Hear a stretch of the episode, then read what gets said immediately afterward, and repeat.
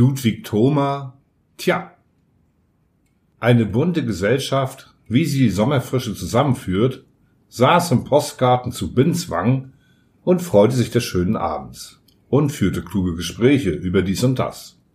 Alle Anwesenden vorzustellen wäre ermüdend, denn es waren zwei lange Tische, an denen in dichter Folge Männer und Frauen saßen.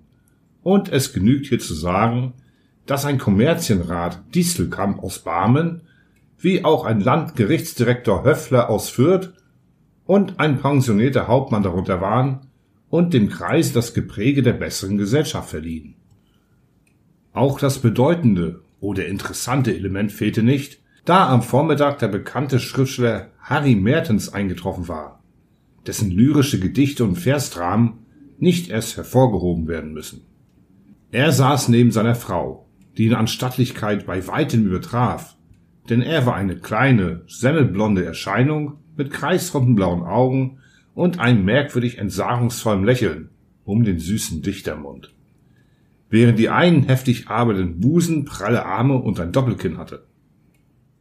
Die Gesellschaft würdigte vollkommen die Ehre, mit einem gedruckten, besprochenen und aufgeführten Genius unseres Volkes an einem Tisch zu sitzen, und nicht nur waren es die Damen, welche mit leuchtenden Augen an ihm hingen, sondern auch die Herren Distelkamp und Höffler legten eine mit Neugierde vermischten Ehrerbietung an den Tag.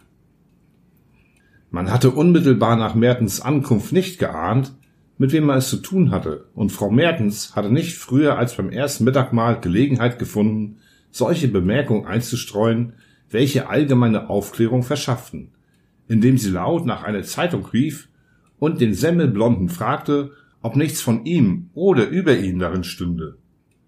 Sie wiederholte die Frage, schlug die stark rauschenden Blätter hastig um, überflog das gedruckt und sagte, dass zu ihrer Verwunderung keine Notiz zu finden sei. Sie beruhigte sich erst, als diese Pfeile saßen und von den Nebentischen forschende Blicke ihren Mann streiften, der seine Suppe aß und sich apathisch wie ein dem Publikum vorgezeigter Menagerielöwe verhielt.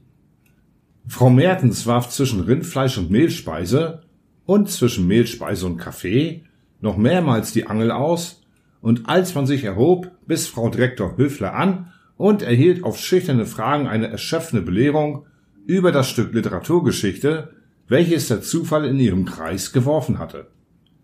Am Abend war dann alle Welt so unterrichtet, dass sie ihm Dichter Bewunderung zeigen und Kenntnis seiner Werke heucheln konnte. Woher nehmen Sie bloß Ihre Stoffe? fragte Landgerichtsdirektor Höfler, der hier zum ersten Mal ein Genius verhören konnte und entschlossen war, das Wesen der Schriftstellerei zu zerlegen. Bietet sich Ihnen der Stoff, wenn ich so sagen darf, zufällig dar? Oder erfassen Sie durch einen Willensakt die Materie, der Sie dann poetische Form verleihen?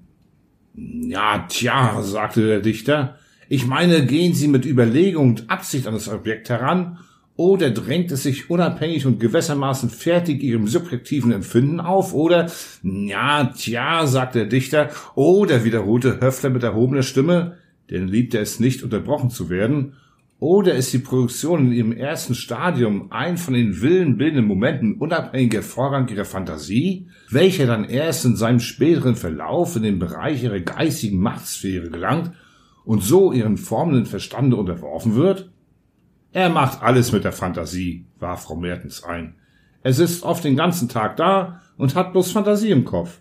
Und dann kann man mit ihm reden, was man will. Er hört einen nicht.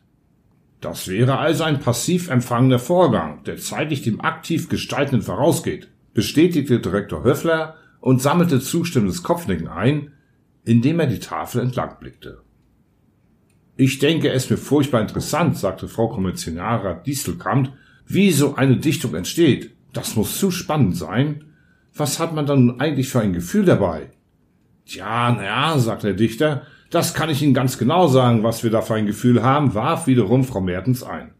Zuerst, wenn wir anfangen, es ist sehr nett, weil man sich darauf freut, und dann in der Mitte wird es traurig, weil es oft nicht geht, aber dann, wenn es heraus ist, dann sind wir wieder froh. Ich kann mir das sehr gut vorstellen, meinte Frau Distelkamp zuerst und dann, so dass wir gewissermaßen drei Momente der aktiven Gestaltung unterscheiden, warf der Direktor in erklärender Weise ein, der von Hoffnung getragene Beginn, das behinderte Werden und die Erleichterung der Vollendung. Ja, ich bin immer erleichtert, wenn es draußen ist, Denn Sie glauben nicht, was man als Frau dabei aussteht. Beim zweiten Akt ist es am ärgsten, weil man da immer stecken bleibt. Beim ersten hat er noch Appetit und schläft gut, hat auch seinen regelmäßigen Stuhlgang. Äh, entschuldigen Sie bitte, wenn ich das erzähle. Aber ich bitte Sie, das ist ja so interessant, unterbrach hier Frau Dieselkamp die lebhafte Dichtersgattin, welche sogleich fortfuhr. Ja, beim ersten Akt ist alles in Ordnung. Aber so wie der zweite angeht, isst er weniger und wacht mitten in der Nacht auf und verliert seine Regelmäßigkeit und verändert sich überhaupt. Ich kenne es sofort, wenn der zweite Akt angeht, und ich sage dann zu meiner Köchin, dass sie leicht verdauliche Speisen kocht und dass sie mir immer Kompott auf den Tisch kommt, und ich lasse ihn dann auch fleißig Hunyadi-Wasser trinken, bis wir den zweiten Akt heraus haben, denn der dritte geht schon wieder viel leichter.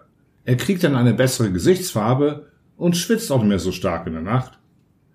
Also die Lösung des Knotens gestaltet sich weniger schwierig, Herr Mertens, wandte sich der direkt an den Mann, der sich teilnahmslos erklären ließ.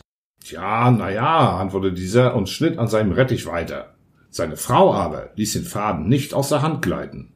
Der dritte Akt geht auch viel schneller. Wir haben höchstens 14 Tage Arbeit damit.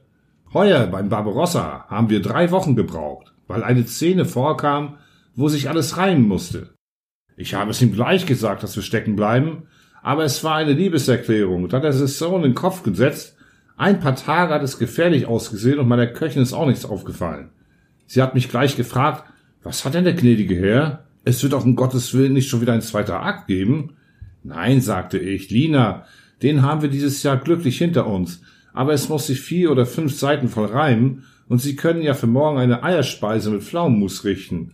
Und wenn es noch nicht besser wird, wollen wir schon sehen aber zum Glück waren am anderen Tag die Verse heraus und es ging wieder von selbst. Die Frauen der Tafelrunde hatten mit großen Ehren zugehört und nickten nun verständnisvoll mit den Köpfen. So lebt man doch eigentlich als Frau die Werke seines Mannes mit, unterbrach Frau Direktor Höffler das kurze Schweigen. Ich kann es mir gut vorstellen, sagte Frau Kommerzialrat Dieselkamp. Sie dürfen mir glauben, dass ich als Frau meinen Kopf beisammen haben muss, wenn er dichtet, Frau Mertens zeigte mit diesen Worten auf ihren Gatten, der kindlich lächelnd seinen Rettich einsalzte. Ich muss an alles denken, und mich trifft es viel härter wie ihn.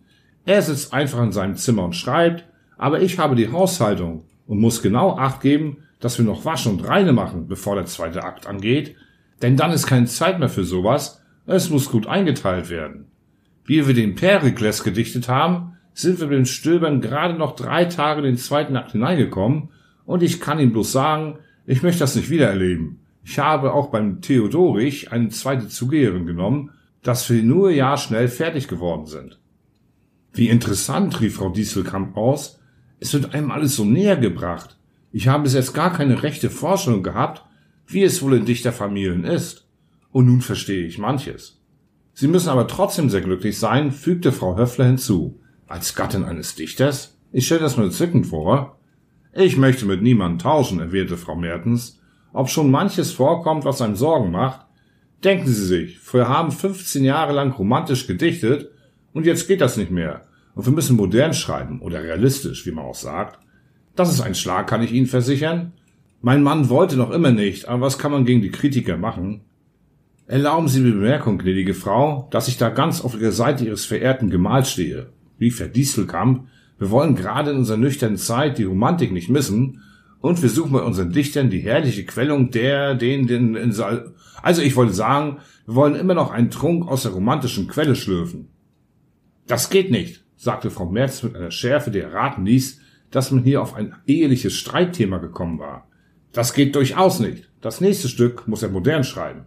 Ich will nicht, dass die Zeitung noch einmal von veralteten Manier schreiben oder dass die Frau Natonius die Nase rümpft, wenn sie mir begegnet, weil ihr Mann schon dreimal hochmodern gedichtet hat. Aber die romantische Muse ihres Mannes wird sich dagegen sträuben, sagte Direktor Höfler. Sie hat sich gesträubt, rief die streitbare Frau und blickte dabei mit einer Strenge auf ihren Mann, der den endlich weinenden Rettich aß. Sie hat sich allerdings gesträubt. Aber das ist jetzt vorbei.